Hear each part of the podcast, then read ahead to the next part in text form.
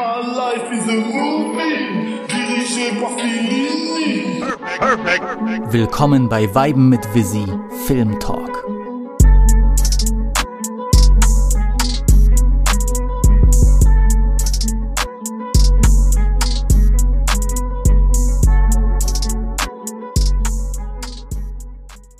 Oh wow! Willkommen beim ersten Weiben mit Visi Film Talk, den ich veranstalte. Ihr habt es euch lange gewünscht. Ich habe sehr viele Nachrichten bekommen von Leuten, die meinten, so Musik schön und gut, aber wir sind natürlich genau solche Filmstrolche wie du. Wir wollen unbedingt, dass du ein bisschen mehr über Filme sprichst und da habe ich mich natürlich nicht lumpen lassen. Ich habe mir auch die ganzen Sprachnachrichten angehört, weißt du, die ganzen unzähligen Mädels, die dann, oh, bitte, Visi, kannst du mal eine Filmfolge machen? Ah, und ich meine, ja, ich wäre ja nicht ich, wenn ich äh, nicht euren Wünschen entsprechen würde. Und deswegen habe mich hingesetzt, habe ein paar äh, Sachen mir aufgeschrieben über Filme oder zu Filmen, die ich in den letzten Wochen und Monaten geguckt habe. Ich denke, ich habe eine ganz schöne Auswahl genommen von Filmen, die ja bekannter und zeit zugleich auch unbekannter sind in gewissen Kreisen. Äh, zwei Filme, die ihr auch aktuell streamen könnt auf zwei verschiedenen Plattformen, damit es ein bisschen leichter ist für die Leute, die tatsächlich nach der Folge sagen, okay, ich will mir das noch geben. Oder die, am besten ist es natürlich so, einen der Filme schon geguckt haben und sich jetzt im Nachhinein diese Folge geben und zuhören, was Onkel Visiboy dazu zu sagen hat. Ähm, dazu möchte ich nochmal erwähnen, ich habe auch versucht, so ein bisschen die Auswahl international zu halten. Wir haben ja einen Film oder Film aus Amerika, wir haben hier einen Film aus der Türkei, wir haben hier einen Film auch eine europäische Koproduktion, ja, Deutschland, Frankreich, Polen. Also bunt durchgemischt, ähm, so wie das auch in meinen DMs aussieht. Und ähm, ich würde sagen, wir fangen an. Ich möchte nämlich über zwei Filme sprechen, die ähnlich sind. Und das hat auch wirklich gut gepasst, dass diese beiden Filme auch äh, jeweils auf einer Plattform äh, wie Netflix und Amazon Prime erhältlich sind zum Stream.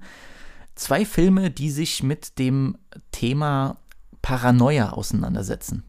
Beide auf ihre ganz eigene Art und Weise, aber in beiden Filmen geht es sozusagen um einen Protagonisten, der im Laufe des Filmes immer paranoider wird, der äh, Angstzustände hat, der auch nicht mehr weiß, äh, wo irgendwie Wahrheit und Fiktion, wo der Unterschied zwischen beiden ist, was ist Lüge, äh, was ist Wahrheit, was ist tatsächlich nur eingebildet, der sich sozusagen immer tiefer in so ein, in, ein Loch gräbt, in dieses Loch auch begibt und da nicht mehr herauszukommen äh, scheint. Zum einen ist das der erste Film, über den ich heute sprechen möchte. Das ist die Neuerscheinung auf Netflix und zwar The Woman in the Window. Und parallel dazu der Film, den es auf Amazon Prime gibt, Arlington Road. Beides Thriller, zwei, also beides ähm, Filme, die sozusagen in einem Genre stattfinden, was mir nah am Herzen ist. Äh, deswegen war ich wirklich auch gerade bei The Woman in the Window ein wenig gehypt, möchte man sogar sagen. Ja, war ich ein bisschen ähm, gehypt, als die Ankündigung kam. Ich habe den Trailer zu diesem Film schon, glaube ich, im Jahr 2019 gesehen. Dann gab es aber wieder ein paar Reshoots.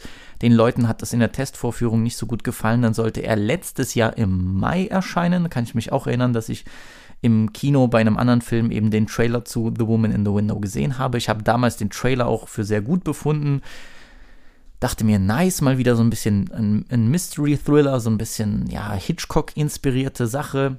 Das auch im Kino, ich hatte mich gefreut. Und dann kam natürlich Coroni Schmaroni. Der Film wurde verschoben, ohne wirkliches Erscheinungsdatum. Und jetzt wurde er auf Netflix gedroppt. Äh, war auch, glaube ich, oder ist noch in den Top 10 der Top 10 Netflix-Liste. Ich weiß es nicht genau ich hatte mich gefreut, weil, äh, wie gesagt, das ist mein Genre. Ich mag diese Art von Film. Ich habe auch sofort gesehen anhand des Trailers, dass es so ein bisschen eine Hommage ist an den Hitchcock-Klassiker Rear Window, Fenster zum Hof, wo es ja darum geht, dass der, ähm, dass Jimmy Stewart seinen einen äh, Rollstuhl gebundenen Mann spielt. Ich glaube in dem Fall aber nur, weil er irgendwie sich das Bein gebrochen hat und äh, er schaut sozusagen mit einem Fernglas aus seinem Fenster hinaus auf seine Nachbarn und äh, sieht, wie ein Verbrechen geschieht und versucht es dann aufzuhalten und aufzuklären. Ein absoluter absoluter Kinoklassiker. So jeder hat davon schon mal gehört. Wurde in den 90s ja auch nochmal äh, als Remake gedreht mit äh, Christopher Reeves, der früher ähm, den ersten Superman gespielt hatte, dann aber auch den schlimmen Unfall hatte und seitdem querschnittsgelähmt war. Da hat er sozusagen die querschnittsgelähmte Version gespielt von, ähm, von Rear Window, ein leider Gottes äh, eigentlich ich will nicht lachen, aber der Film ist so ein großer Joke, also das Remake. Und jetzt haben wir The Woman in the Window, basierend auf einem Bestseller von A.J. Flynn.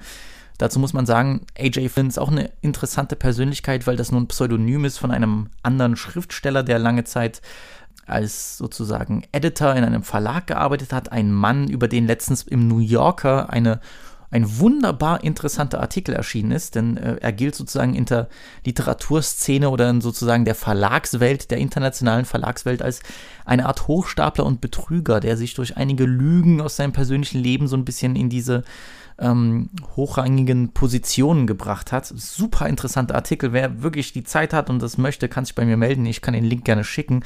Äh, ich war, also, oh, geschrieben auf einem unfassbar hohen Niveau. Super auch interessant zu lesen, wie, wie dieser Mann sich da irgendwie ja selbst als äh, ständig als anderer Mensch ausgegeben hat. Und der Mann ist jetzt halt erfolgreich unter einem Pseudonym, hat Millionen Bücher verkauft.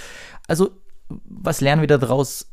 Durch Lügen und durch komische Geschichten und durch Identitäts, äh, was weiß ich, wie soll man sagen, nicht, nicht Identität geklaut, aber sozusagen Identitätsveränderung durch Täuschung kommt man am Ende ganz groß raus. Ich meine, das sehen wir im Deutschrap ja jede Woche, aber äh, hier nochmal der Beweis. Jedenfalls, dieser Bestseller ging durch die Decke, Millionen von Büchern verkauft, ist auch so ein bisschen diese neue Thriller-Welle, die es gerade gibt. Ich weiß nicht, ob ihr das bemerkt habt, aber ging so ein bisschen los mit äh, Gillian Flynn und ähm, ihrem Buch Gone Girl, fantastisch verfilmt von David Fincher. Dann gab es natürlich noch Girl on the Train, auch so ein Buch, was jeder kurzzeitig gelesen hat. Ich glaube vor allem so, ich habe es bei vielen Mädels gesehen, die es gelesen haben, wurde auch äh, verfilmt letztens. Oder A Simple Favor, äh, das habe ich, glaube ich, meiner Mama das Buch sogar mal geschickt, letzt, geschenkt letztes Jahr zum Geburtstag auf Englisch. Wurde auch verfilmt, der Film war Katastrophe. Aber wie gesagt, es gibt aktuell so ein bisschen so diese neue Buch-zu-Film-Thriller-Wave und ich war natürlich gespannt, mir hat das gut gefallen und der Cast ist natürlich star-studded. Wunderbar. Amy Adams in der Hauptrolle, Julianne Moore ist dabei, Jennifer Jason Lee und Gary Motherfucking Oldman. Was könnte denn hier eigentlich schiefgehen?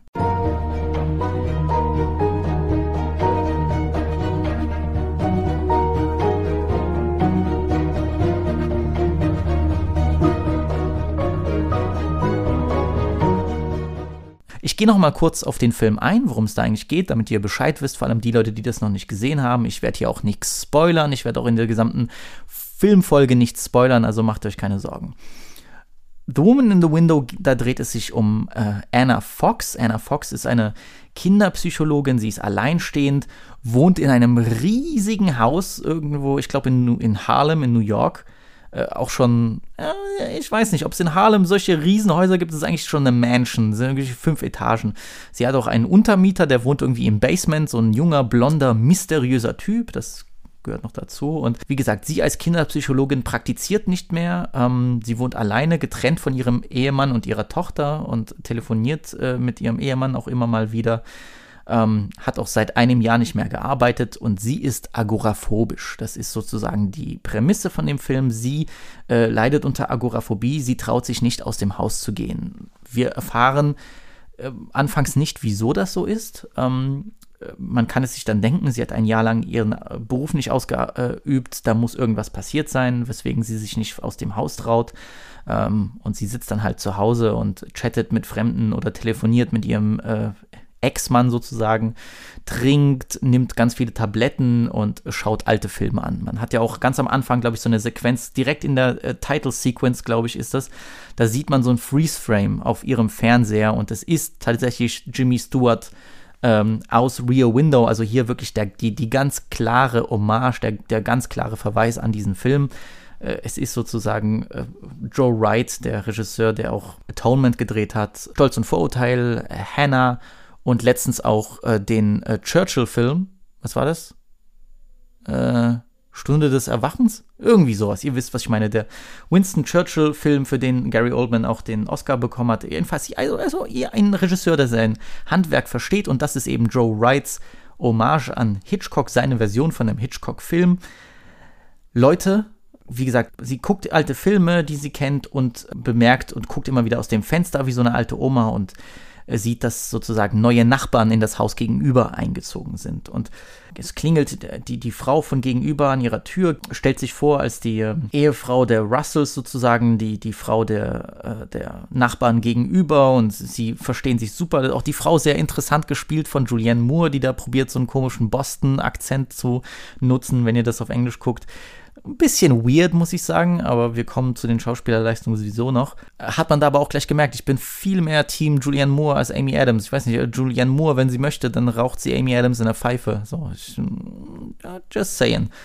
Und dann wird sie plötzlich, also Amy Adams, äh, Protagonistin Anna Fox, wird Zeugin eines Gewaltverbrechens gegenüber. Nämlich die Frau, die bei ihr war, wird ermordet.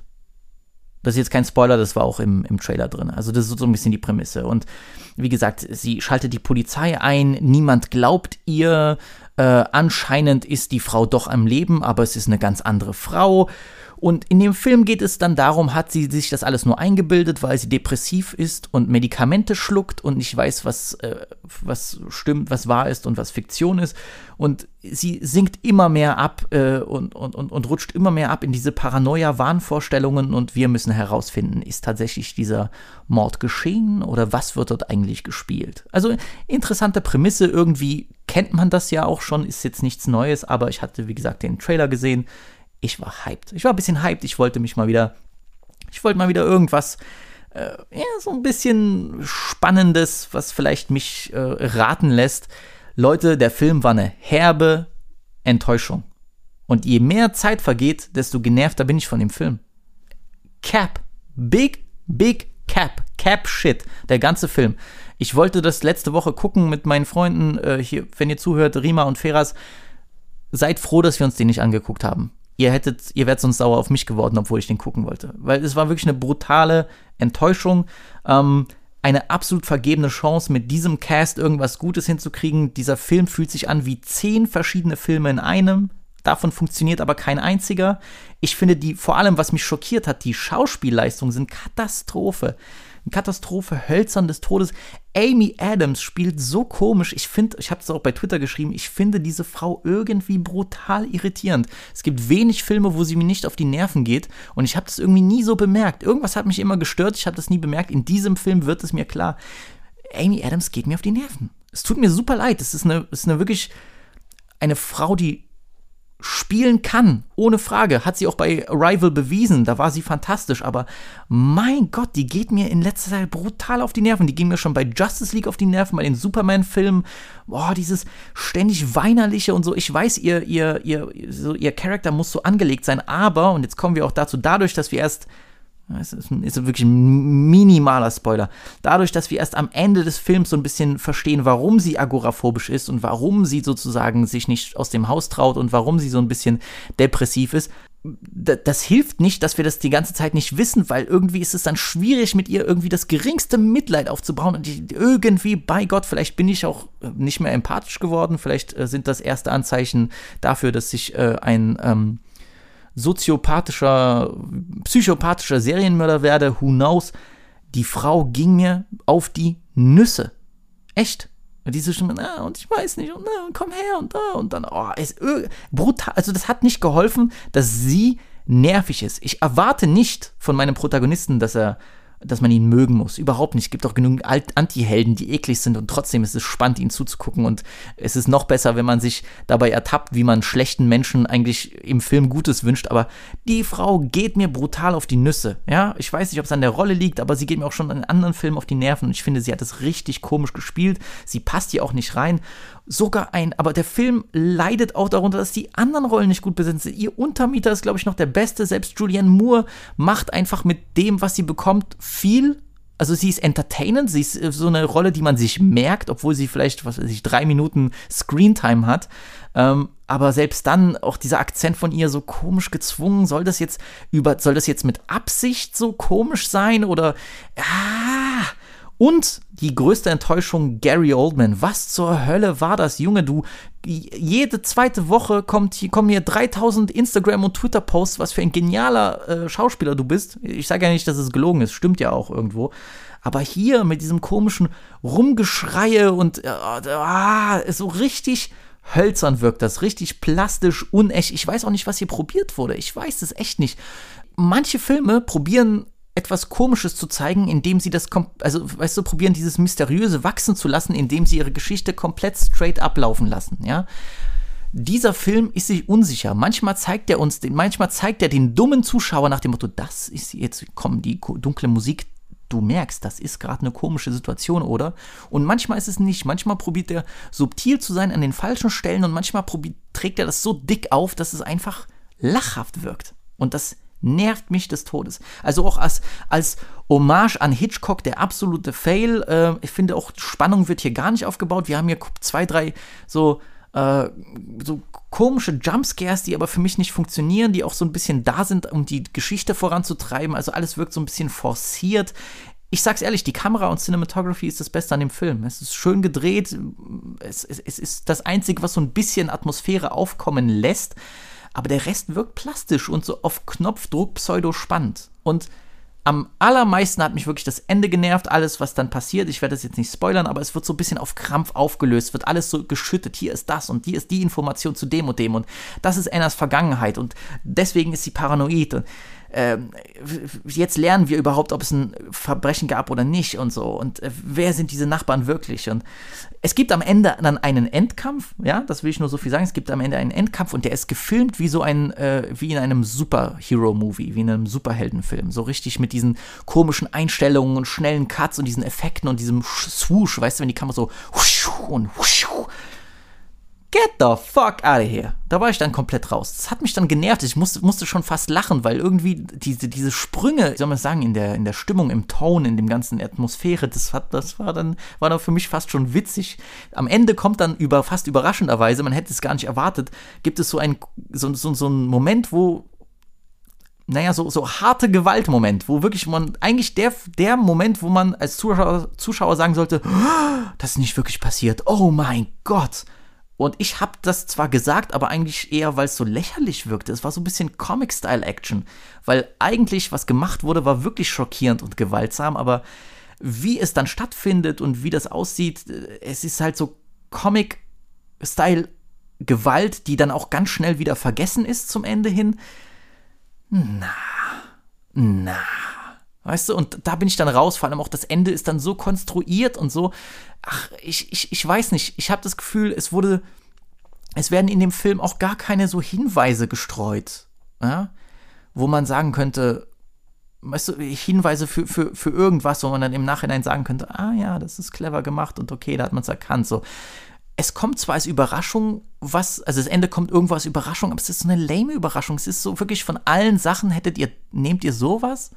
Und dann ergibt es nicht mal wirklich Sinn. Und ich sage euch, ne, ich bin nie, ich bin keiner, der so wirklich pingelig ist, so auf Movie-Details und passt das zusammen oder weißt du, Dark Knight Rises, wie hat er denn überlebt? So, das geht das überhaupt so? Ich bin gar nicht so. Wisst ihr wieso? Weil ein guter Film schafft es, mich abzulenken. Da ist mir dann so ein Plothole oder wie auch immer das diese ganzen äh, Filmfanatiker, Pseudo, äh, nennen wollen. Mir ist das dann egal. Weil der richtige Film, der wickelt mich dann durch seine Atmosphäre oder durch, durch bestimmte Elemente äh, so um seinen Finger. Und dann ist es mir egal, wie die von dem Punkt zu dem anderen Punkt gekommen sind, weil der Rest für mich stimmt und ich bin drinne und ich bin viel gewillter, Sachen zu glauben. Und hier ist es nicht der Fall.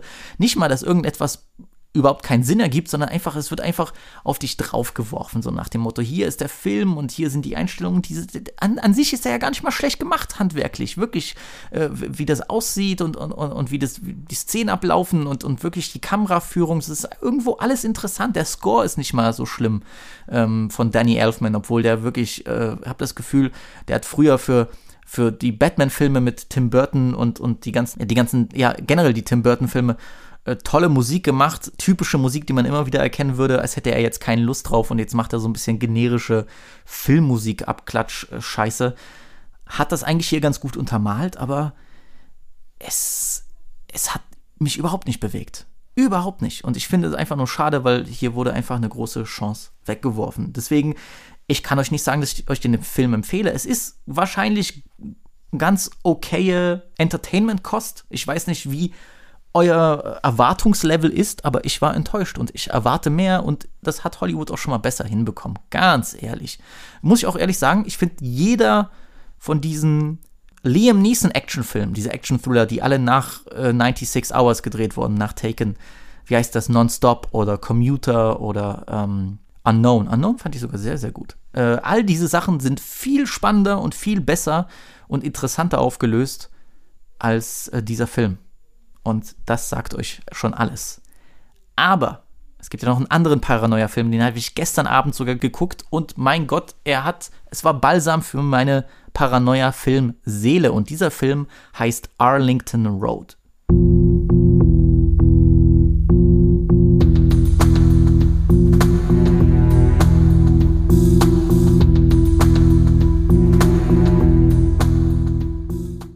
Ihr habt noch nicht davon gehört?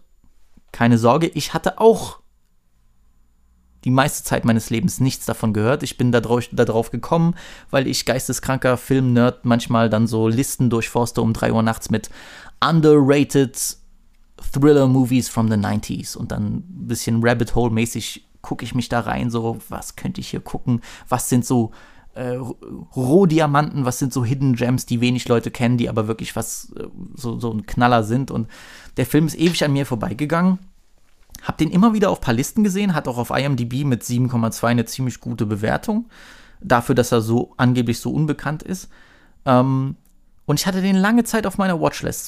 Schon, schon glaube ich, ein Jahr mindestens, anderthalb Jahre. Und dieser Film ist jetzt auf Amazon Prime erhältlich. Und ich dachte mir, passt doch perfekt. Auch ein Paranoia-Film kann ich dann ein bisschen vergleichen mit Woman in the Window.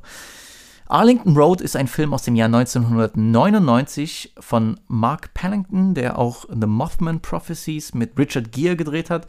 Äh, in den Hauptrollen mit Jeff Bridges, dem alten Duderino, der hier einen paranoiden College-Professor spielt, und Tim Robbins, den ihr vielleicht auch aus Die Verurteilten kennt, also auch schon ein sehr bekanntes Gesicht, der sozusagen hier einen, sagen wir mal, mysteriösen Nachbar spielt. Denn Arlington Road ist so ein bisschen so, äh, ich zitiere hier, Movie Pilot ist so eine scharfsinnige Studie über paranoide Vorstadtbewohner. Der Film ist sehr, sehr interessant und ist auch so gesehen fantastisch gut gealtert, weil es hier ein bisschen um, äh, ja, wie soll man sagen, um, es geht hier um Terrorismus und es geht auch ein bisschen um Verschwörungstheorien und beide Sachen sind, äh, sind Dinge, die uns auch jetzt äh, in den 20 Jahren danach mehr als nur einmal untergekommen sind, die uns täglich begleiten fast schon und gerade auch dieses Verschwörungsding so äh, gegenüber dem Staat und was macht der Staat und wie, was sollte man dagegen tun, das ist eine Sache, die sehr, sehr aktuell ist, auch gerade jetzt in diesen Zeiten und ähm, Jeff Bridges spielt hier Michael Faraday, ein College-Professor, der sozusagen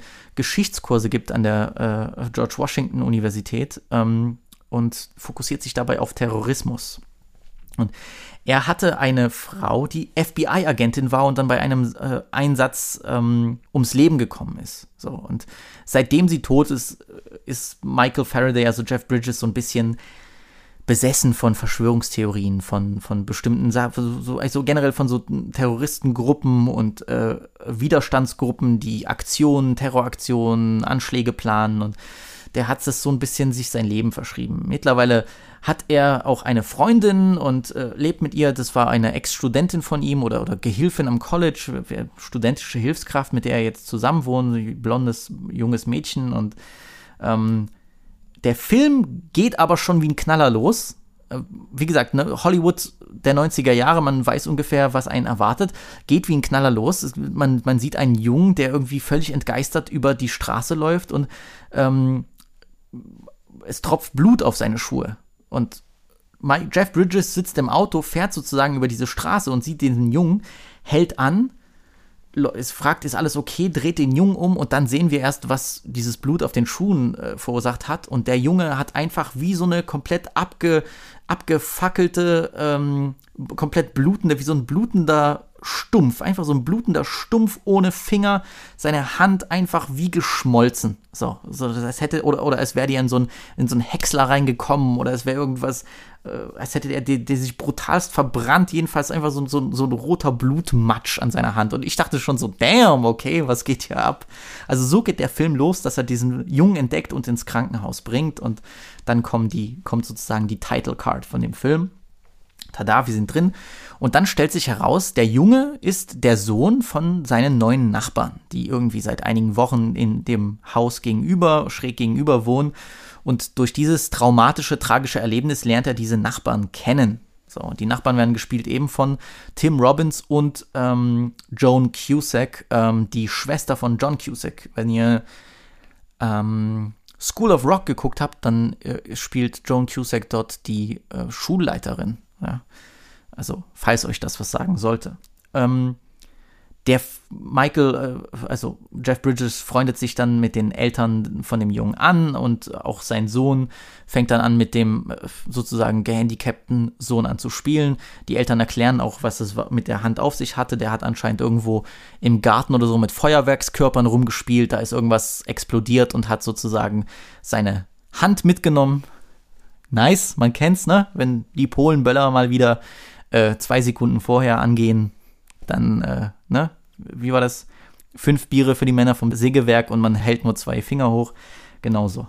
Immer wieder durch das, was äh, sein Nachbar, was Tim Robbins äh, dem Jeff Bridges gegenüber sagt, stellt sich irgendwie als komisch heraus. Der sagt immer wieder interessante Dinge. Äh, Jeff Bridges erzählt auch dadurch, erzählt von seiner Frau, die sozusagen bei einem Einsatz ums Leben kam und wo das FBI nie wirklich zugegeben hat, dass sie Scheiße gebaut haben. Und äh, Tim Robbins äh, Charakter fällt immer wieder auf, dass er sagt, so, na, müsste man sich nicht eigentlich rächen dafür. Und, und irgendwie stößt das Jeff Bridges komisch auf. Und er denkt sich, wer, wer, ist mein Nachbar eigentlich? Und er begibt sich dann immer mehr in eine Suche und äh, sozusagen hat die Vermutung, irgendwas stimmt mit meinem Nachbarn nicht. Irgendwas stimmt mit meiner Nachbarsfamilie nicht. So. Und äh, ähm, stellt Nachforschungen an und findet interessante Dinge über seinen Nachbarn heraus. Und die Frage ist eigentlich sozusagen, um es jetzt mal vorwegzunehmen, ähm, ist sein Nachbar ein Terrorist und plant er irgendwelche komischen Dinge? Hat er komische dicke Dinge im Schilde oder, oder, oder ist das wieder so ein klassischer Fall,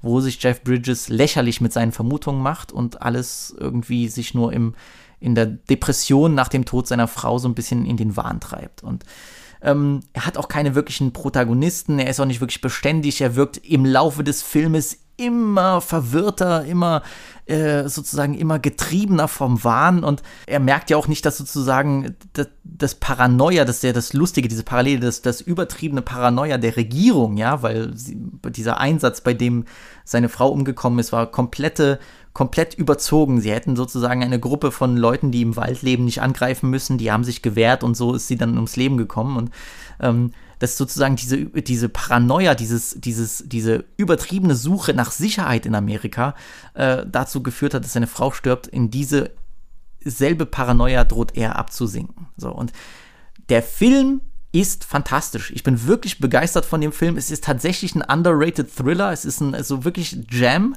so ein kleiner Thriller-Diamant und ähm, verstehe nicht, warum dieser Film nicht bekannter ist, muss ich ehrlich sagen. Ja, ich würde jetzt nicht, gar nicht behaupten, es ist hier ein Meisterwerk oder so, aber was der Film macht mit seinen Mitteln und mit gar nicht so viel großer Effekthascherei, ist bemerkenswert. Ist wirklich bemerkenswert. Ich hatte wirklich Spaß. Und ich muss aber natürlich auch sagen, ne, das ist, ähm, darf man nicht vergessen, der Film braucht 30 Minuten etwa, um, um, um gut reinzukommen. Wir haben diese Opening-Scene mit dieser, mit dieser geschmolzenen Hand, die so ein bisschen schon so What the fuck-Moment ist, aber danach dauert es ein bisschen, bis diese Spannung einsetzt. Aber dann, Leute, dann wenn unser Bruder Jeff Bridges richtig in, die, in, in der Paranoia zu versinken droht und wenn wir ein bisschen auch äh, Tim Robbins und Joan Cusack besser kennenlernen und uh, also ich muss auch sagen, das ist der Unterschied zu Woman in the Window. Fantastische Spannungsmomente und Momente, die tatsächlich gruselig waren. Gruselig im Sinne von so dieses schaurige, so, was zur Hölle geht hier vor? Es gibt hier mehrere Momente in, in diesem Film, die könnte man fast als Jumpscares bezeichnen. Es sind Momente, in denen Charaktere so aus dem Nichts auftauchen und jemand immer wieder ertappt wird bei etwas oder erwischt wird oder sich erwischt fühlt. die passieren, glaube ich, drei oder vier Mal in dem Film. Und jedes Mal, wenn das passiert ist, dachte ich mir, du, ihr Motherfucker habt mich wieder dran bekommen. Und das war, das war überraschend, weil bei diesem Jumpscare bei The Woman in the Window, ich wusste, dass er kommt. Ich wusste, dass er kommt und ich fand es einfach nur lame. So. Und hier hat es mich jedes Mal irgendwie überrascht, weil das auch fantastisch gefilmt ist, fantastisch eingebettet, ja, diese Momente. Und äh, äh es, es ist wirklich spannend und faszinierend, Jeff Bridges zuzugucken, wie er sich so ein bisschen immer mehr da reinreitet. Und mein Gott, ist das fantastisch geschauspielert. Also vor allem die Nachbarn. Tim Robbins, sowieso ein äh, extrem so underrated Schauspieler. Ich glaube, der, der, der macht irgendwie seit Jahren auch gar nichts mehr. Man sieht ihn kaum noch in Filmen. Ich weiß auch nicht, ob er nicht retired ist oder so unfassbar gut, wie viel er macht mit seinen Augen und mit diesem, diesem so, so, eigentlich vertrauensvoll, aber dann auch diabolisch und so. Und Joan Cusack als Ehefrau, als so dieses eigentlich dümmliche amerikanische Mütterchen mit und danke. Ah, und dann die, die mit ihren Augen aber so viel arbeitet, die so ein bisschen dieses Gefühl gibt, dass dann noch was unter der Oberfläche ist. Fantastisch gespielt. Fantastisch. Also Jeff Bridges, klar, super, aber ich muss ehrlich sagen, die Nachbarn, die haben mich hier wirklich abgeholt und ich, ich, ja, ich, hatte wirklich einfach mal Spaß. Hatte richtig Spaß in dem Film. Ich hoffe, ihr merkt das auch. Und ich glaube, das ist so ein super Film, den ihr mit so eurem Vater mal gucken könnt. Wisst ihr, so ein bisschen machen wir so ein bisschen Männer-Movie-Abend. Das soll auch nicht heißen, dass Frauen diesen Film nicht genießen, sorry. Aber so ein bisschen so, ihr kennt das so ein bisschen so, mein, mein Abend, wo ich mit Dad so einen Film gucke, so. Ja, das, äh, das, da passt das super. Und ähm, ich finde, das Tolle an dem Film ist, dass der Protagonist und Zuschauer auch ständig in seiner Paranoia bestätigt wird. Also es gibt immer wieder so Momente, wo man sagt, okay, es ist doch vielleicht alles Quatsch, aber warte mal wait a second, wie so, so Farid, wait a minute. Ah, ja, also ähm, ein Film, der sich mit Verschwörungstheorien und Terrorismus beschäftigt, sehr aktuell und man darf nicht vergessen, der Film wurde zwei Jahre vor 9-11 gedreht, wäre heute in Hollywood undenkbar. Undenkbar und ich muss auch sagen, dass noch viel undenkbarer wäre, sind eben diese Wendungen im Film, die mich tatsächlich überrascht haben und ich darf hier eigentlich nicht, ich darf es hier nicht spoilern. Ich habe es schon leider ein bisschen, so ganz leicht gespoilert auf meiner, bei meiner Letterbox-Review, die eigentlich nur ein Satz ist. Ähm, guckt bitte nicht den Trailer. Schaut euch den Film an, wenn ihr Bock habt auf so, auf, so 90s-Thriller. Ist eigentlich genau mein Ding. Ich, mir gefällt es auch ein bisschen zu gucken, wie Leute früher Filme gemacht haben und so ein bisschen zu gucken, wo, was funktioniert und was nicht funktioniert. Also es war genau nach meinem Geschmack. Ich fand es wirklich toll so. Vor allem, weil ich dachte erst so, hm, das wird sich ziehen und es wäre ein durchschnittlich guter Film gewesen, wenn dann nicht sozusagen das letzte Drittel dieses Films kommt. Ich kann wirklich nicht mehr sagen, aber Leute, ich saß am Ende wirklich vor dem Fernseher und dachte mir so, jetzt im Ernst? Damn. So, das, ja, ich sag's ehrlich, dieses Skript und der Regisseur und dass die Filmemacher und egal wer da produziert hat, sich entschieden hat, den Film so zu machen, wie er ist, das ist eine Big, Big Balls Entscheidung. Also ein großes Balls-Skript. Ich saß am Ende ungläubig vorm Fernseher. Sehr nice gemacht. Und ich glaube, das ist ein Film, der wird fantastisch bei einem Rewatch sein. Also, wo man noch ein bisschen so einige Details aufsammeln kann. Also, ich bin überrascht, dass ein Film auch mit, mit dieser Art, wie er ist und wie sich das, der Film entfaltet, dass der nicht berühmter ist. Wäre ich echt überrascht. So. Deswegen von mir gibt es eine Empfehlung, auf jeden Fall. Der ist kostenlos auf Prime zu sehen. Äh, leider nur mit deutscher Synchro, aber ich glaube, das wird für die meisten ja kein Problem sein.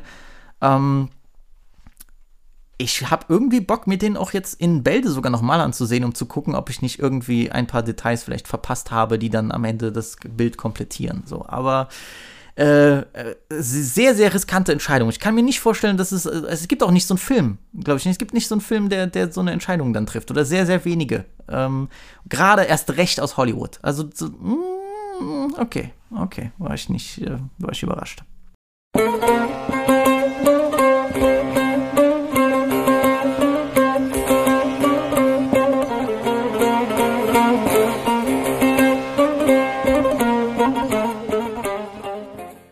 So, kommen wir zu einem Film, den äh, ich leider nicht äh, auf den gängigen Portalen streamen kann. Ich wollte aber noch mal äh, etwas äh, Großes mit reinnehmen. Der Film wurde mir auch einigermaßen oft empfohlen. Der ist auch sehr lange schon auf meiner Watchlist. Es ist ein türkischer Film und ich wollte unbedingt schon mal ein bisschen in diese Region vordringen. Ich wollte unbedingt schon mal mich ein bisschen mehr mit der türkischen Kultur auseinandersetzen. Dieser Film ist von einem echten Master, von einem echten modernen, gefeierten Autoren und zwar, und zwar von Nuri Bilge Ceylan, jemand, der 2014 auch für seinen Film Winterschlaf, Winter Sleep die Goldene Palme von Cannes gewonnen hat. Dieser Film, über den ich rede, hat den Grand Prix gewonnen 2011. War lange auf der Watchlist. Ich habe ihn mir endlich angesehen und es ist Once Upon a Time in Anatolia. Für die, die es nicht wissen, eigentlich kann man mit Anatolien auch so ein bisschen nicht nur die Regionen innerhalb der Türkei bezeichnen, sondern Anatolien wird oftmals auch die komplett, glaube ich, zu, zu Kleinasien gehörende gehörende Teil von, von der Türkei genannt. Also nicht, ich glaube, das beinhaltet nicht sozusagen den westlichen Zipfel, die, den westlichen Teil von, von Istanbul, aber ihr könnt mich gerne in den DMs korrigieren. Ich rede so aus dem FF.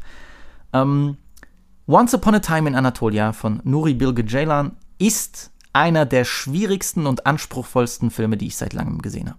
Also ich war echt überrascht. Ich hatte Lust, über den zu sprechen. Ich hatte Lust, das in die Folge aufzunehmen. Ich weiß, dass auch äh, ich einige türkisch sprechende Zuhörer habe, Freunde. Ich hoffe, ich habe auch den Regisseurnamen nicht komplett hier äh, geschlachtet.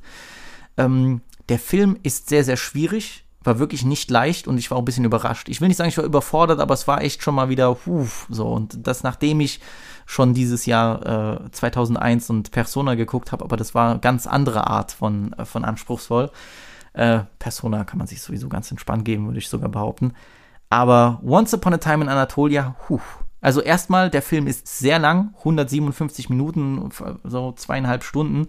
Der Film ist extrem langsam erzählt. Also man könnte schon fast sagen, es ist, ja, geht in die Richtung von Slow Cinema.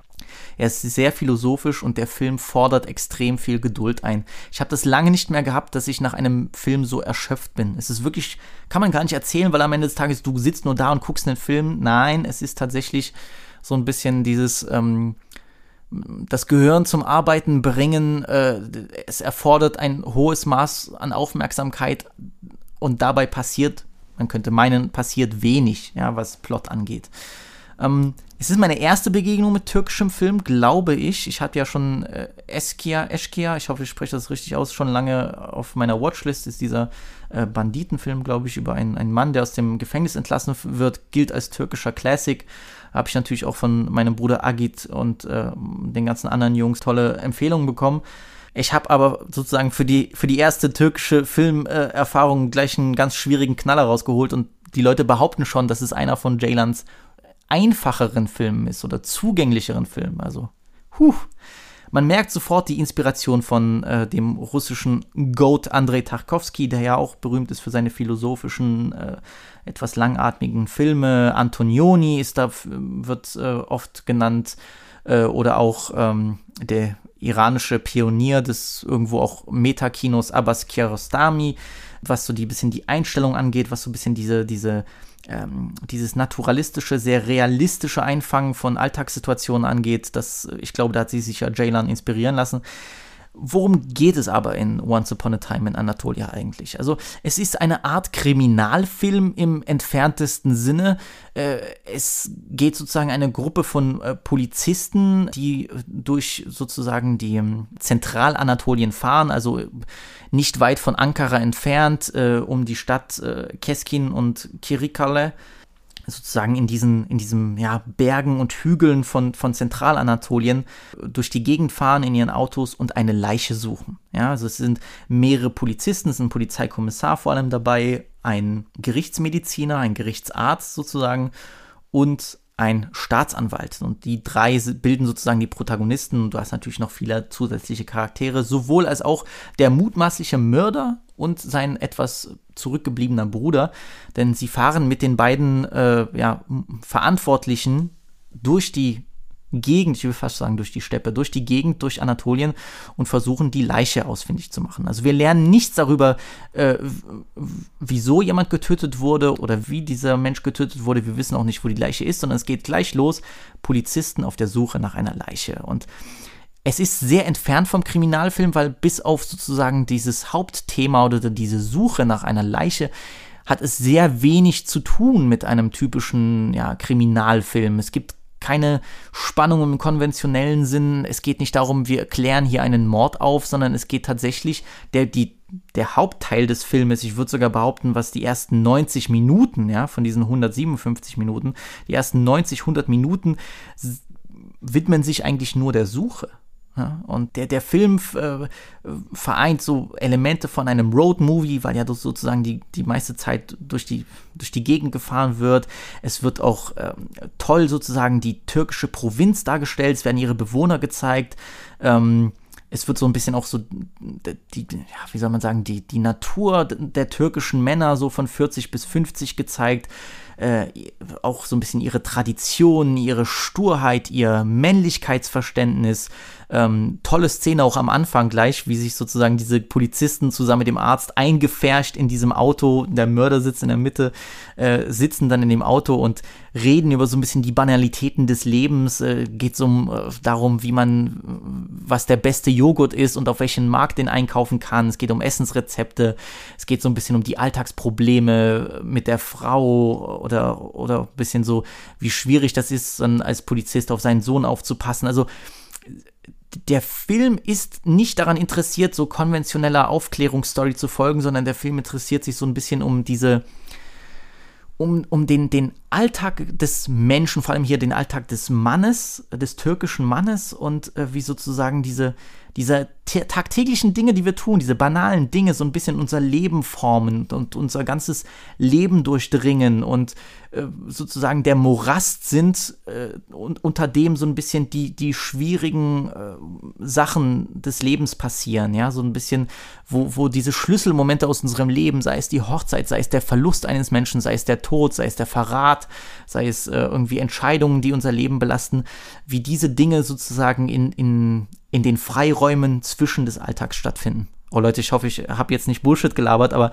es ist halt wirklich ein sehr, sehr anspruchsvoller und schwieriger Film und ich muss, ich war fast gewillt, das schon einzutakten und zu teilen, weil ich musste, es ist kein Film, den ihr müde schauen dürft. Auf keinen Fall. Ihr schlaft sofort ein. So, und ich meine das gar nicht negativ, aber das ist jemand, ein Film, der sich eine komplett ganz eigene Zeit nimmt, der vom Pacing her so komplett auf ja, so, so sich komplett fortbewegt vom, vom Konventionellen. Ja, und das ist wichtig zu wissen, weil es sehr anspruchsvoll ist. Und obwohl ich schon Erfahrung habe mit äh, Tarkovsky und mit äh, Kiarostami, war das tatsächlich eine Herausforderung für mich, muss ich ehrlich sagen. Und das meine ich aber gar nicht im, im, im Negativen. Das ist toll, sowas zu sehen. So ein Film, der einen fordert und der so ein bisschen ähm, auch noch länger und lange im Kopf schwebt, nachdem man ihn gesehen hat. Ja, und generell, ich fand es auch toll, diese Momente, wo, wo, wo zwischen dieser ganzen Story, so viel, viel ist eigentlich auch Gespräch in diesem Film. Gespräch zwischen Männern und es, es geht auch um dieses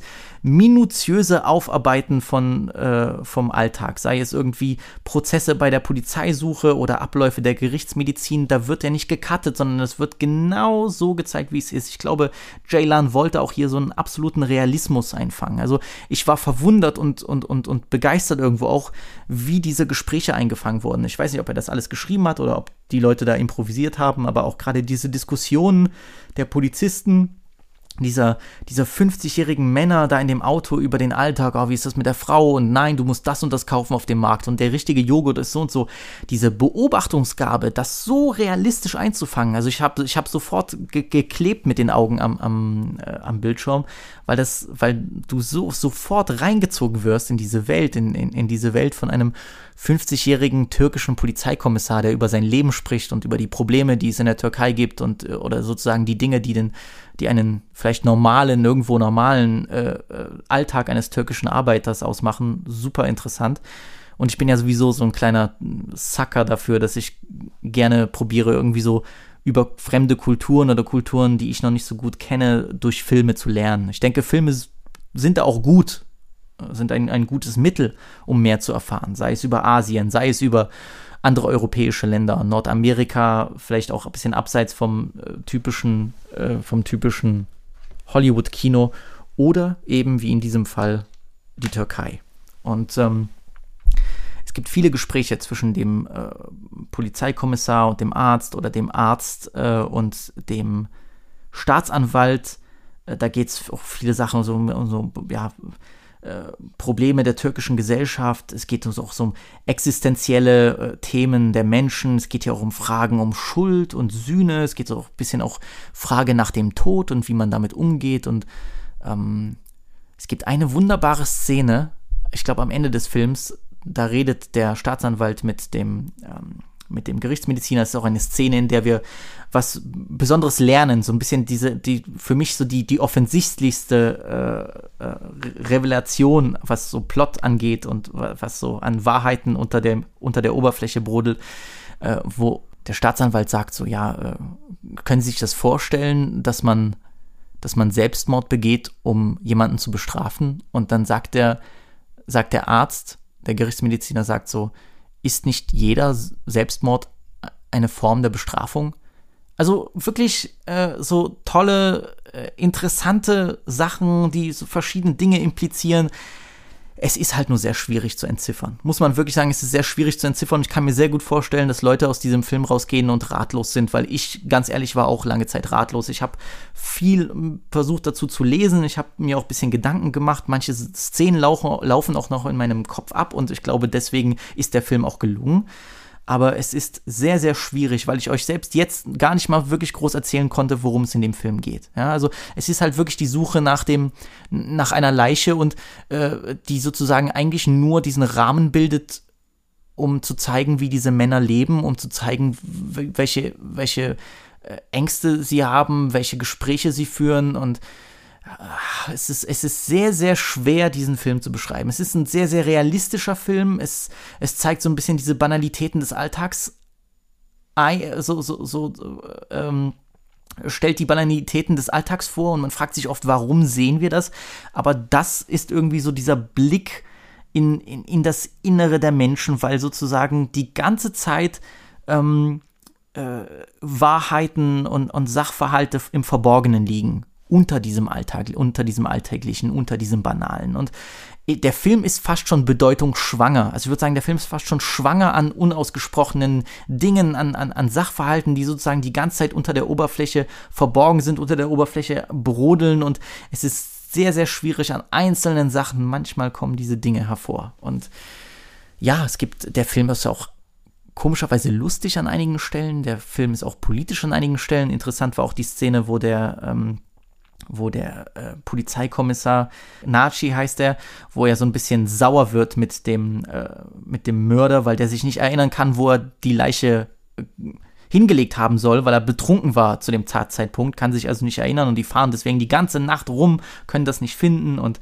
er wird sauer und möchte handgreiflich werden und da sagt der Staatsanwalt, versucht ihn dann ein bisschen zu beruhigen und sagt so, ey, Nachi, Nachi, chill mal, so, das kannst du so nicht machen, wenn wir in die EU kommen wollen. Also auch interessant, so dieses leicht politische Kommentar zur Türkei und äh, es ist halt wirklich ein, ein schwer zur, zu entschlüsselnder Film, der aber trotzdem über die gesamte Dauer fantastische Denkanstöße liefert und wirklich traurig tragische Wahrheiten preisgibt. Und die zwei Sachen, die mir am meisten im Kopf bleiben werden, sind vor allem die fantastischen Schauspieler, super gut, alle, alle, alle sind toll, aber vor allem der Polizeikommissar Naci, gespielt von Yilmaz Erdogan, glaube ich. Oh Leute, ich hoffe, ich habe den Namen nicht geschlachtet.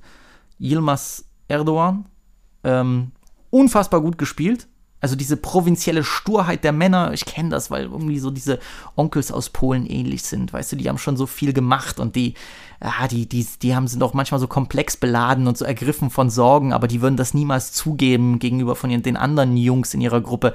Fantastisch gespielt und es sind super tolle, einprägsame, ausdrucksstarke Gesichter. Die haben super Leute gecastet in der Türkei. Ich finde es toll. Die haben sich in, hat sich Jaylan auch gegen irgendwie die typischen Schönlinge entschieden, sondern richtige türkische Männer mit, mit, mit, mit, mit besonders, also die, die Gesichter haben, die schon eine Geschichte erzählen. Die hat er ausgewählt. Fantastisch gemacht. Also, ich glaube, das wird einen Rewatch nötig haben, damit ich den Film vielleicht ein bisschen besser verstehe. Aber dadurch, dass es auch so schwierig war, kann ich diesen Rewatch wahrscheinlich erst auch in ein paar Jahren vornehmen, muss ich ehrlich sagen. So. Ähm, für mich das Besondere war Motiv der Reue, ja, wie unser Handeln auch als ähm, das unser Handeln als Erwachsene unsere Kinder beeinflusst, denn es geht viel in diesem Film um Frauen und um das Leben mit Frauen, obwohl eigentlich nur zwei Frauen in diesem Film zu sehen sind. Also es geht auch irgendwie um die Bedeutung der Frau an sich für diese Männer. Es geht um die Türkei im Wandel, äh, um, um, um so dieser Kontrast zwischen Stadt und Land, um vergessene Dörfer, die in absoluter Armut leben. Es gibt da eine tolle Szene mit dem Mukta, also dem Dorfoberhaupt. Und ich werde noch lange über diesen Film denken. Und ich hoffe, das wird nicht meine letzte Erfahrung mit Jaylan, aber wenn das wirklich sein, sein äh, zugänglichster Film war, dann, dann, puh, gute Nacht, da brauche ich echt noch ein bisschen, da muss ich mir das nächste Mal ein bisschen Mut antrinken, weil das ist nicht einfach. Also wirklich, tatsächlich, man muss es so behaupten, ein schwieriger Film. Er verlangt viel von seinem Zuschauer, auch diese statische Kamera. Wir haben nicht so viele Kamerawechsel so, aber da kommt auch für mich das Beste an Once Upon a Time in Anatolia. Es ist ein wunder, wunder, wunderschöner Film. Ein wunderschöner Film. Also lange nicht mehr so was Schönes gesehen. Die Aufnahmen von, von, von Zentralanatolien, diese Weitwinkelaufnahmen von äh, da östlich von Ankara, oh, ist das wunderschön gemacht. Also auch diese mit diesen natürlichen Lichtern, die er arbeitet. Ich habe sowas noch nie gesehen. Also es ist eine ganz besondere Cinematography, die da gewählt wird und ich habe sowas noch nie gesehen, weil, und das ist das Hauptmerkmal, es gibt ganz viele oder der Hauptteil der Aufnahmen, gerade bei der Suche, sind die Protagonisten, die angestrahlt werden von den Scheinwerfern ihrer Autos. Und der hat das so geil angefangen. Das ist so ein besonderes Licht, auch wie das Licht auch manchmal sozusagen über den Abgrund in diese Täler hineingeht, über die Wiesen und so. Das sind Bilder, die wirst du dein Leben lang nicht vergessen. Wunderbare Cinematography, wunderschön anzusehender Film. Ganz toll. Deswegen, ich bin gespannt auf mehr türkische Filme. Das war sehr, sehr interessant, extrem anspruchsvoll.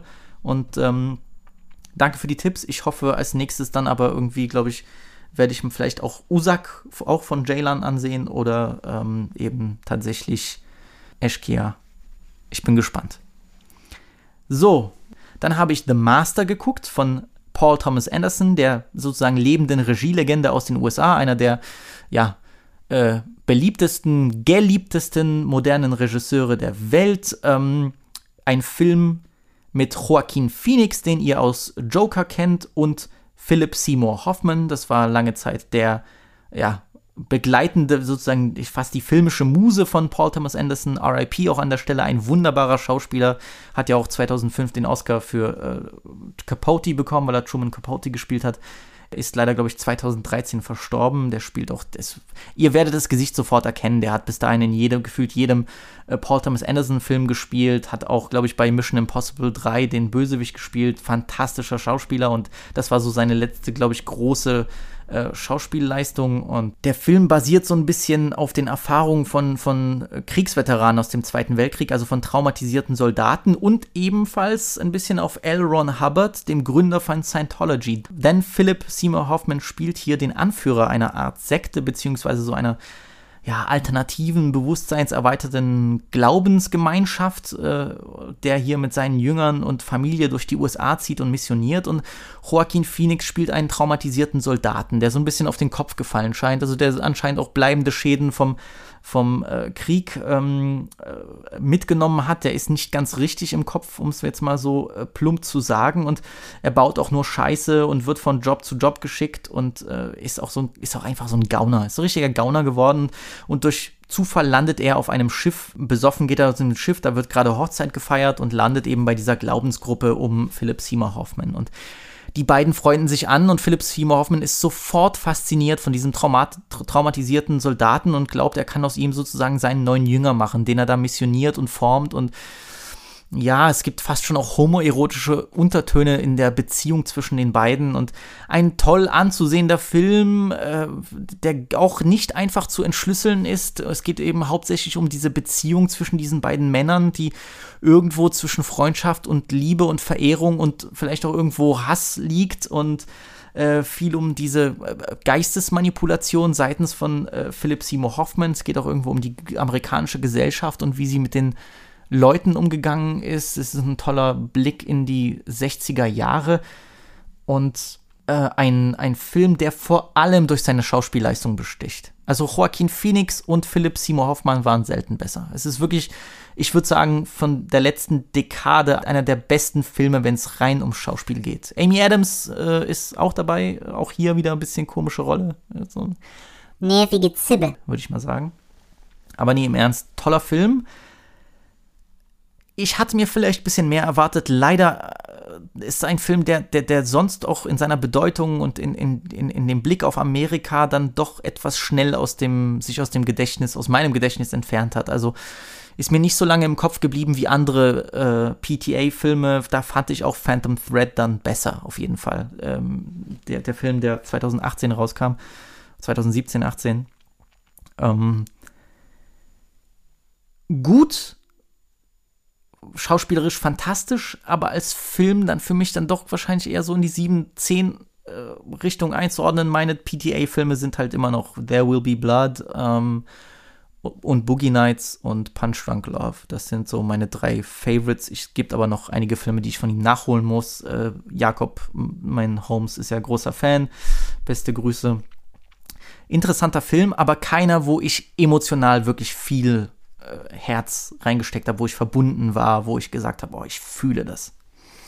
Ein Film, den ich aber absolut gefühlt habe, mehr als gefühlt habe, der, der wirklich bis ins Knochenmark ging äh, in, in, in seinen Schockmomenten, ist der legendär berüchtigte Klassiker des Horrorkinos, der legendär bizarre Film Possession von meinem Landsmann und ebenso legendär berüchtigten Regisseur Andrzej Żuławski, RIP.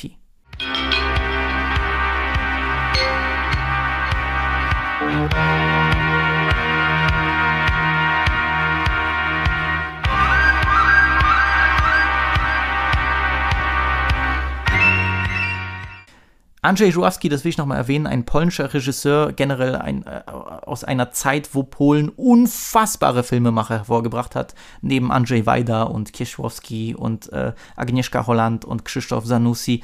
Andrzej Żuławski war immer so ein bisschen das äh, Enfant terrible der, des polnischen Kinos, einer der ein, ein richtiger Provokateur, so ein bisschen der Freeze Corleone des europäischen Kinos, um es mal so zu sagen. ähm, jemand, der auch ständig Probleme mit der sozialistischen Zensur hatte in, in Polen, der sehr transgressive gemacht, Filme gemacht hat, schon in Polen. Ähm, wahnsinnige Filme. Es geht oft um Wahn in seinen Filmen. Es geht um dieses Verrücktwerden, sehr, sehr theatralisch. Also es ist ihm in, in, auch im, im, im Schauspiel, das war auch ihm sehr wichtig. Ich finde, es ist auch einer der wenigen Regisseure, die das auch glaubwürdig verarbeiten können äh, im Film. So dieses, dieses, dieses Ne, die Amis würden sagen Overacting, aber ich finde bei seinen Filmen und, und, und in dem, was er vermitteln möchte, ist es auch notwendig. Ich finde, er verpackt das fantastisch und jemand, der sehr früh schon ins Exil gegangen ist, nach Frankreich. Andrzej Żuławski ist, ist tatsächlich, glaube ich, würde ich sagen, in Frankreich noch mal bekannter, größer und beliebter als in Polen. Ja, weil er da auch für berühmte Filme gemacht hat und weil er lange Zeit auch, ne, seine Frauengeschichten sind sehr berühmt. Ich glaube, das war auch nicht immer so ein ganz, äh, naja, äh, unproblematischer äh, Typ. Er war sehr lange zusammen mit, oder hat auch ein Kind gehabt mit Sophie Marceau, die berühmte französische Schauspielerin ähm, aus La Boom. Die hat auch 99 in einem Bond-Film mitgemacht. Ihr, ihr, könnt mal googeln, ihr, ihr, ihr, werdet die Frau erkennen. Äh, kleine Jugendliebe auf jeden Fall. er war lange Zeit mit ihr zusammen, hat mit ihr auch ein Kind und ähm, war deswegen auch in Frankreich bekannt. Er hat auch mit äh, Romy Schneider schon einen Film gedreht und eben Possession. Ja, und Possession war eh seit Jahren auf meiner Watchlist. Denn es ist ein Film, über den hatte ich gelesen, der ist berüchtigt, wirklich be absolut berüchtigt in der Horrorszene. Ein Film, den es so nie wieder geben wird, den es so nie vorher gab. Äh, ein äh, absolut exzentrisches Horrordrama.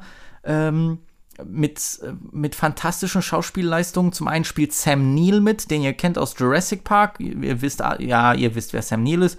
Und natürlich der französischen, äh, ja, einer der besten französischen Schauspielerinnen aller Zeiten, eine extrem berühmte Schauspielerin, die in Frankreich verehrt wurde wie eine absolute Diva. Das ist Isabelle Adjani.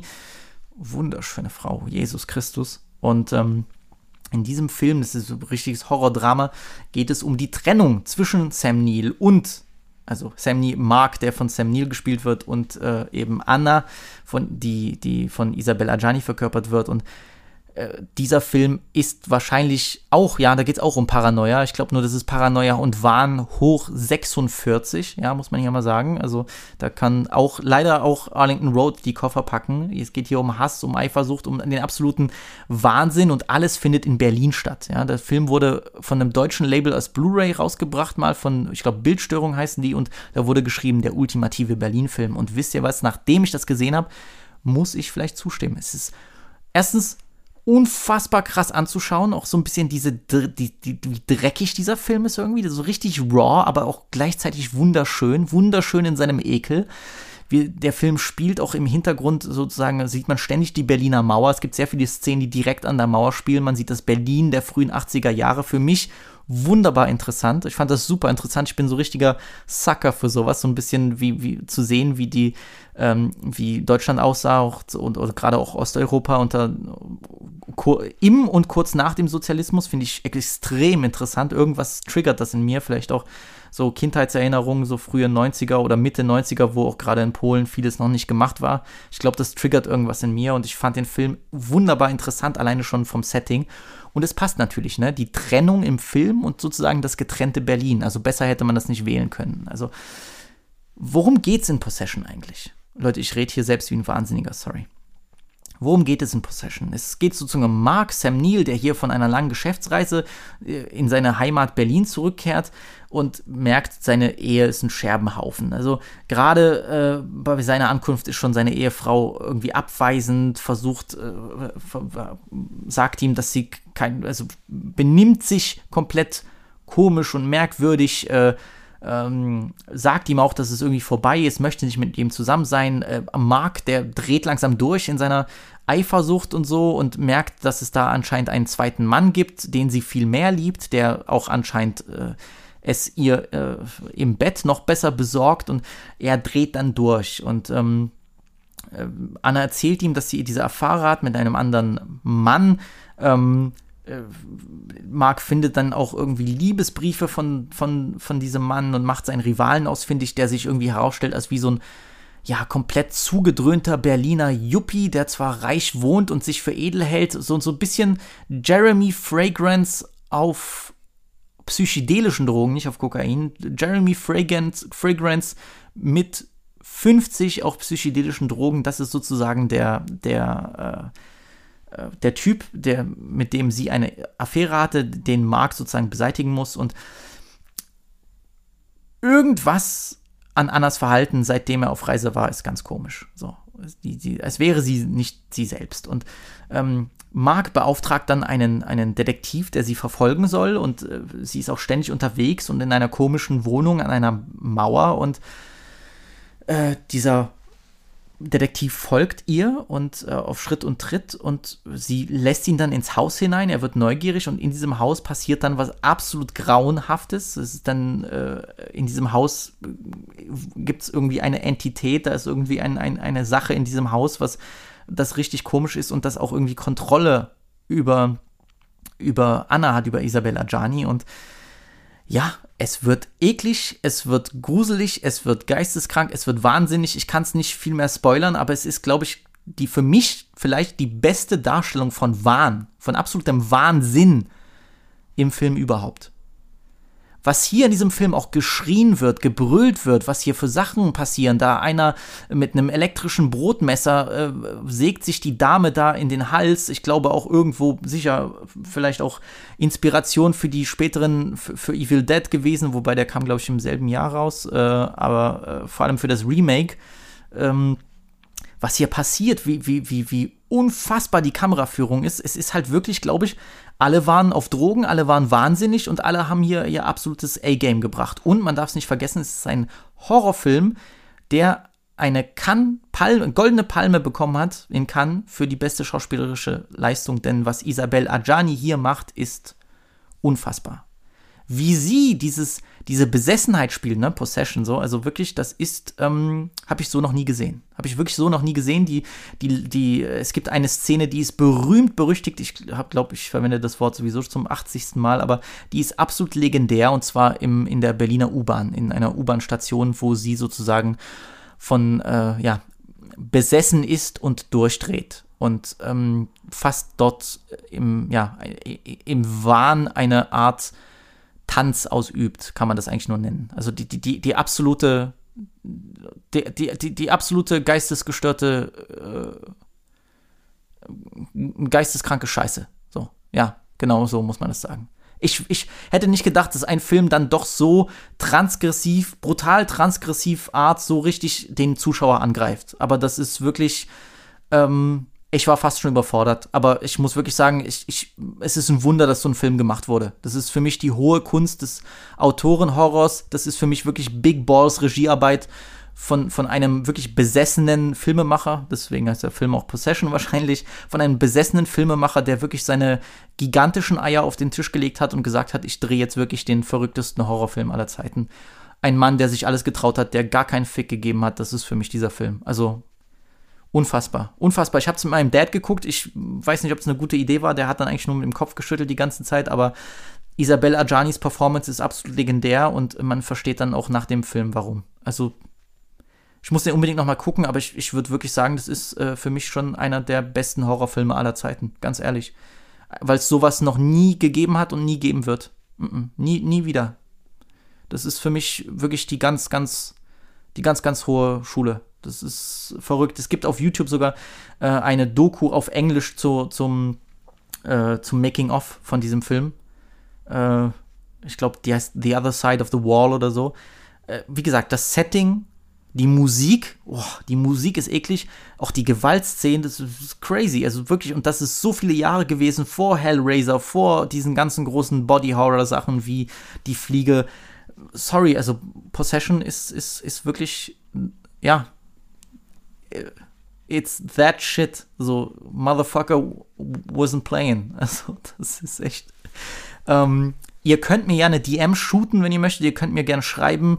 Äh, da kann ich euch gerne einen einfachen Weg zeigen, wie man diesen Film guckt, in toller Qualität mit englischen Untertiteln. Wenn ihr möchtet. Also ich sag's nur, könnt ihr gerne mir schreiben, dann müsst ihr nicht noch auf komische andere Seiten gehen oder so, weil äh, ihr werdet den Film nicht im Handel so normal erhalten. Das muss ich euch leider sagen. Also die äh, Blu-rays auch ausverkauft und die, die, die Special Editions gehen dafür für horrende Preise. Aber es ist ein Film, den man als Horrorfilm-Liebhaber unbedingt gesehen haben sollte. So, macht euch nur gefasst, es wird sehr viel geschrien in dem Film. Es ist wirklich ein, äh, es ist eine Attacke auf die Sinne. So.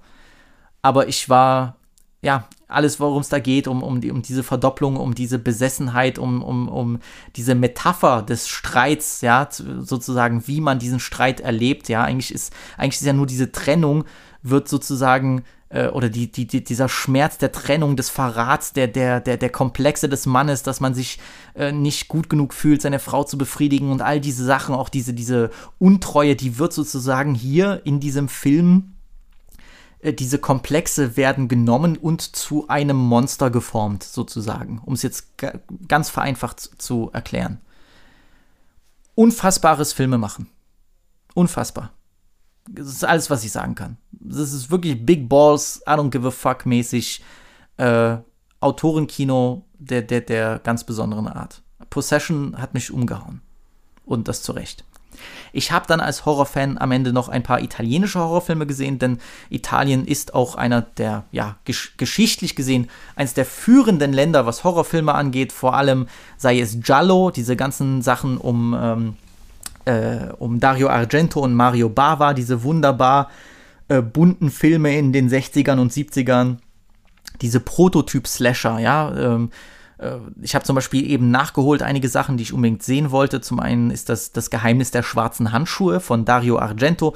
Der sollte euch berühmt oder bekannt sein, vor allem jedenfalls den Horrorfans, durch seinen absoluten Classic Suspiria von 1977. Der hat auch 2018 ein Remake bekommen von Luca Guadagnino, auch ein äh, sehr, sehr verrückter und interessanter Horrorfilm, den man auf Prime sich angucken kann. Ich würde trotzdem empfehlen, dass ihr das Original vorher seht, weil es gilt als einer der schönsten Filme aller Zeiten visuell, also un unfassbarer Film, ähm, Horror, ein, eigentlich ein Must-Watch für, für Horrorfilmfans und Dario Argento hat eigentlich seinen ersten größeren Film gehabt mit Das Geheimnis der schwarzen Handschuhe, denn im Giallo, Giallo sind oder Gialli sind oft äh, ja Murder Mysteries fast schon inspiriert durch Hitchcock, aber deutlich mehr Brutalität. Auch äh, die haben so ein bisschen auch das Gore reingebracht in den äh, italienischen Horror. Äh, oftmals Mörder mit schwarzen Handschuhen und, und ja, mit, mit einigen Twists und einigen Regeln, äh, die man beachten muss, wie das so schön ist. Und ja, äh, ich habe da einige Sachen nachgeholt. Das Geheimnis der schwarzen Handschuhe, wirklich schöner, kleiner äh, Giallo von Dario Argento, hat mir sehr gut gefallen. Ähm, äh, man muss sich ein bisschen dran gewöhnen, weil diese Filme typisch nachgedubbt wurden auf Englisch oder so. Also das ist, äh, die, die wurden dann in, in, auf Italienisch gemacht und dann wurden sie aber gar nicht auf Italienisch released, sondern schon mit dieser englischen Tonspur. Also das ist ein bisschen das kann anfangs sehr hölzern wirken, aber man muss sich ein bisschen drauf einlassen. Äh, aber äh, die Filme sind alle sehr gut gemacht und äh, ja, auch musikalisch super interessant. Äh, die, die 70er in Italien haben schon so einen besonderen Flavor, muss man sagen. Und ich habe mir aber einen anderen Giallo angesehen, der noch ein bisschen härter ist. Äh, der heißt Don't Torture a Duckling vom äh, Horror Master Lucio Fulci, der ist vor allem berühmt durch seine Zombie-Filme, ja, also ein Zombie hing am Glockenseil, äh, The, ja, The Beyond Fast. Ähm, äh, Zombie, was auch als Zombie 2 bekannt wurde, die inoffizielle Fortsetzung von Dawn of the Dead von George Romero. Ähm, einer, der berühmt und berüchtigt gewesen ist. Äh, Alter, mir fallen keine anderen Worte ein, ist peinlich. Einer der, der äh, im Horrorgenre bekannt geworden ist durch seine ultra brutalen Filme. Also der hat wirklich Gore und das, die, das, das Zeigen von diesen ganzen, hier wird eine, äh, hier wird der Darm rausgeruppt oder sonst was, hat das auf ein ganz neues Level gebracht. Lucio Fulci, ähm, ein, ein, ein, ein verrückter italienischer Regisseur, äh, sehr stolz. Auch einige, auch sicher nicht einfacher Mann, der muss ganz schön viel rumgebrüllt haben und war sicher auch nicht immer nett zu seinen Schauspielerinnen. Aber Don't Torture a Duckling hat mich sehr, sehr positiv überrascht. Vielleicht einer meiner Lieblingsitalienischen Horrorfilme, muss ich mittlerweile sagen. So ein toller Film über mit, mit so vielen verrückten Themen, mit so, mit, mit so einer. Man, man, spürt die Hitze und den Ekel fast durch, durch, äh, durch den Bildschirm hindurchkommen. Ähm, da muss irgendwie, geht ein Mörder herum, der, der kleine Jungs umbringt und äh, oder generell kleine Kinder umbringt, glaube ich. Ich weiß nicht, ob es nur Jungs waren. Ich muss jedenfalls sterben kleine Kinder und das, es geht in einem Bergdorf in Italien, in Zentralitalien. Man, man muss versuchen, das aufzuklären und ah, es ist sehr, sehr gut gemacht. Es ist, äh, es ist schon wirklich, ist schon wirklich eine kleine Meisterleistung und äh, das Ende war absolut crazy. Also hätte ich niemals erwartet. Man ist, diese Jolly sind ja oft, oftmals solche Whodunits mit so einem Twist, wo man am Ende herausfindet, wer das war. Und ah, das Ende war schon, war schon wirklich crazy. Das war echt, würde ich sagen, eins der Horrorfilmenden. Und äh, der Film ist auch schon sehr, sehr brutal. Mit, mit sehr vielen Wendungen. Man, man sucht immer wieder einen neuen Verdächtigen, der, der angeblich für diese Kindermorde äh, ja, ähm, äh, verantwortlich sein soll und äh, ein, ein, ein, ein, ein toller, äh, schwierig anzusehender Film, aber auf der gleichen, auf die gleiche Art, wie ihr Possession gucken könnt, könnt ihr auch Don't Torture Duckling gucken. Ihr müsst euch nur bei mir melden. Ihr, dann, dann kriegt ihr das von mir, einen, einen Link sozusagen. Und zu guter Letzt habe ich Deliria geguckt, aka Aquarius, aka Stage Fright. Ein Slasher aus dem Jahr 1987 von Michele Suavi, der auch in den 90ern bekannt wurde durch ähm, Cemetery Man, äh, beziehungsweise Della Morte dell'Amore, ein absoluter Horror, ja, Classic, Kult-Classic aus den 90ern. Der war lange Zeit, glaube ich, auch Regieassistent bei dem berühmten Dario Argento.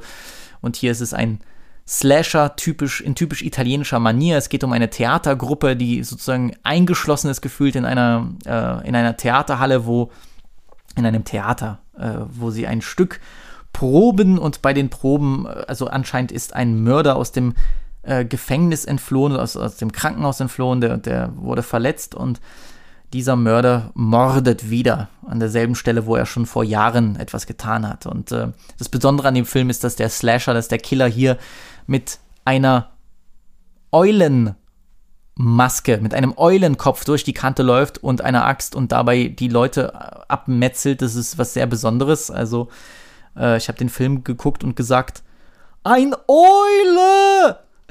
Und äh, war ein bisschen enttäuscht. Es ist eigentlich, Premise ist super, ein Eulenkiller, was will man mehr? aber irgendwie zieht er sich und ich fand auch die Schauspielerleistungen nicht alle so überzeugend. Es ist generell bei den, bei den italienischen Horrorfilmen sollte man da nicht unbedingt so drauf achten, aber hier hat der Film mich in anderen Szenen nicht so sehr abgelenkt. Der Film ist gar nicht mal so lang, aber trotzdem hat es sich irgendwie langgezogen angefühlt in einigen äh, Stellen, aber ich glaube, das Ende hatte doch schon was. Das Ende war dann doch schon so, so, ich will nicht sagen brutal, aber doch so ruthless, so, ähm, ja, äh, hatte doch was Einzigartiges, äh, gerade wo der Killer dann irgendwie sich auf die Bühne setzt und neben ihm sind liegen sozusagen die ganzen abgeschlachteten Leute und es ist wie so das Ende, Freeze-Frame von einer Theaterszene. Man wartet eigentlich nur noch auf den Applaus und dass die äh, Vorhänge zugehen. Da sind schon einige visuelle äh, Momente dabei, die sehr, sehr interessant sind, die lustig sind, die auch so ein bisschen schocken, aber ich war ein bisschen enttäuscht. Aber ich bin froh, einfach so ein bisschen mein äh, Wissen um italienischen Horror erweitert zu haben. So, wir sind schon auch wieder mal, jetzt bin ich hier wieder jemand drüber über der Zeit. Uiuiui, ui, ui. das wollen wir jetzt nicht, bevor das wieder ausartet. Serien kann ich euch wenig sagen. Ich kann nur sagen, ähm, wenn ihr bei Prime etwas Lustiges sehen wollt, eine Serie, die die, die lustig ist, nicht im konventionellen Sinne aller, aller Modern Family, aber die so ein bisschen, die, wo ihr die Protagonistin begleitet durch skurrile Momente. Ich würde sagen, für Fans von Wes Anderson, ja, so ein bisschen in die Richtung. Äh, The Marvelous Mrs. Meisel, da geht es um eine Frau in New York in den 50er Jahren, die ähm, bei jüdischen Hochzeiten, es geht um eine Jüdin, die bei jüdischen Hochzeiten, äh, ja, Stand-up-Comedy betreibt und so ein bisschen in diese Stand-up-Comedy ähm, äh, Gesellschaft ja, und diese Stand-up-Comedy-Szene der 50er Jahre in New York versucht reinzukommen. Sehr, sehr lustige Serie, sehr skurril, sehr gut und äh, hat mir auch gefallen. Also wir sind gerade dabei zu gucken. Ich gucke immer mal wieder rein. Meine Ellis sind da große Fans davon. Ähm, parallel dazu rewatche ich The Wire. Für mich doch Top 3 beste Serien aller Zeiten. Jetzt auch bei dem Rewatch, wo ich ein bisschen älter bin, wo ich ein bisschen mehr verstanden habe. Meine Fresse ist das gut. Also eine Serie, die sich um den, äh, ja, um generell das, das Drogenkonglomerat in Baltimore dreht. Also eine Serie, die Baltimore ein filmisches Denkmal äh, gesetzt hat. Wunderbar komplex, wunderbar tragisch, lustig, entertainend. Ähm, Gerade eigentlich für alle, die auch ja, für alle, die Hip-Hop lieben und, und, so ein bisschen, bisschen hinter der Culture stehen, ist das auch eine Sache, die muss man gesehen haben. Die muss man gesehen haben. Das ist nichts wie CSI oder, oder NCIS oder wie auch immer die ganzen Shows heißen. Ähm, das ist wirklich schon ganz, ganz hohe Kunst und jede einzelne Staffel, jede einzelne Folge schaut so ein bisschen auf andere Aspekte des Drogenkriegs in Baltimore. Und es geht um die Polizisten, die das bekämpfen, es geht um die, die Drogen verteilen, es geht die, die Drogen konsumieren und drunter leiden eins, ja, ein, ein, ein TV-Meisterwerk. Ansonsten, ich habe Mad Men endlich fertig geguckt, schon vor längerer Zeit, aber ich wollte es nur noch mal erwähnen, weil ich ja schon lange gesagt habe, dass ich das gucke mit der Family. Wir haben uns da sehr lange Zeit gelassen. Es ist wirklich eine meiner absoluten Lieblingsserien geworden. Wunder, wunderbare Serie auf Prime erhältlich. Bringt ein bisschen Geduld mit. Sorry, ich weiß, Leute beschweren dann immer, oh, ist eine Serie, die erst ab der dritten Staffel gut wird. Nein, die Serie ist ab der ersten Folge schon gut, du Dulli aber ihr habt ja alle, ihr habt Aufmerksamkeitsspannen von 15 Sekunden, so, weil TikTok euer Hören hat, so. Anyway. Tolle Serie. Ich war lange nicht mehr so investiert. Äh, ich war lange nicht mehr so emotional angebunden an, an verschiedene problematische Charaktere, die auch immer, die, die nicht einfach nur gut und böse sind, sondern das sind Menschen mit ihren Problemen, mit ihren Lastern, mit ihren Weißes, mit all den Dingen, die sie, die sie scheiße machen, die sie schön machen, die sie toll machen, die sie lustig machen wirklich ein, ein für mich eine der besten so TV-Serien, die ich je gesehen habe. Fantastisch. Und äh, ja, sozusagen, äh, die sind fast schon Familie geworden für mich, diese Charaktere, mit allen ihren Problemen. Also tolle Serie, auch mit einem tollen, tollen, tollen Serienfinale. Also eine Serie, die's, die gewusst hat, wann sie aufhören soll und die gewusst hat, wie sie aufhören soll.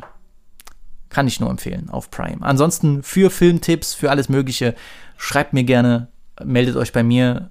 Ich denke, ich will noch mal irgendwann so ein Post, shit, ich will irgendwann mal so einen Post machen auf Instagram, wo ich einfach sage, hier sind meine Empfehlungen für das und das Genre.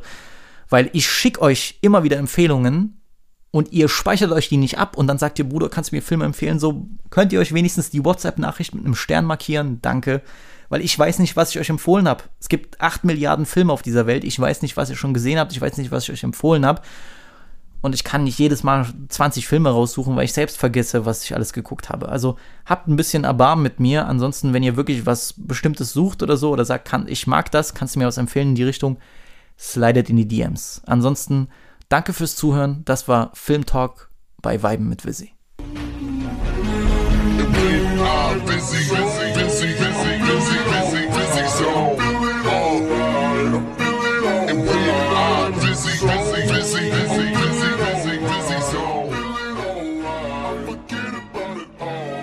Goodbye.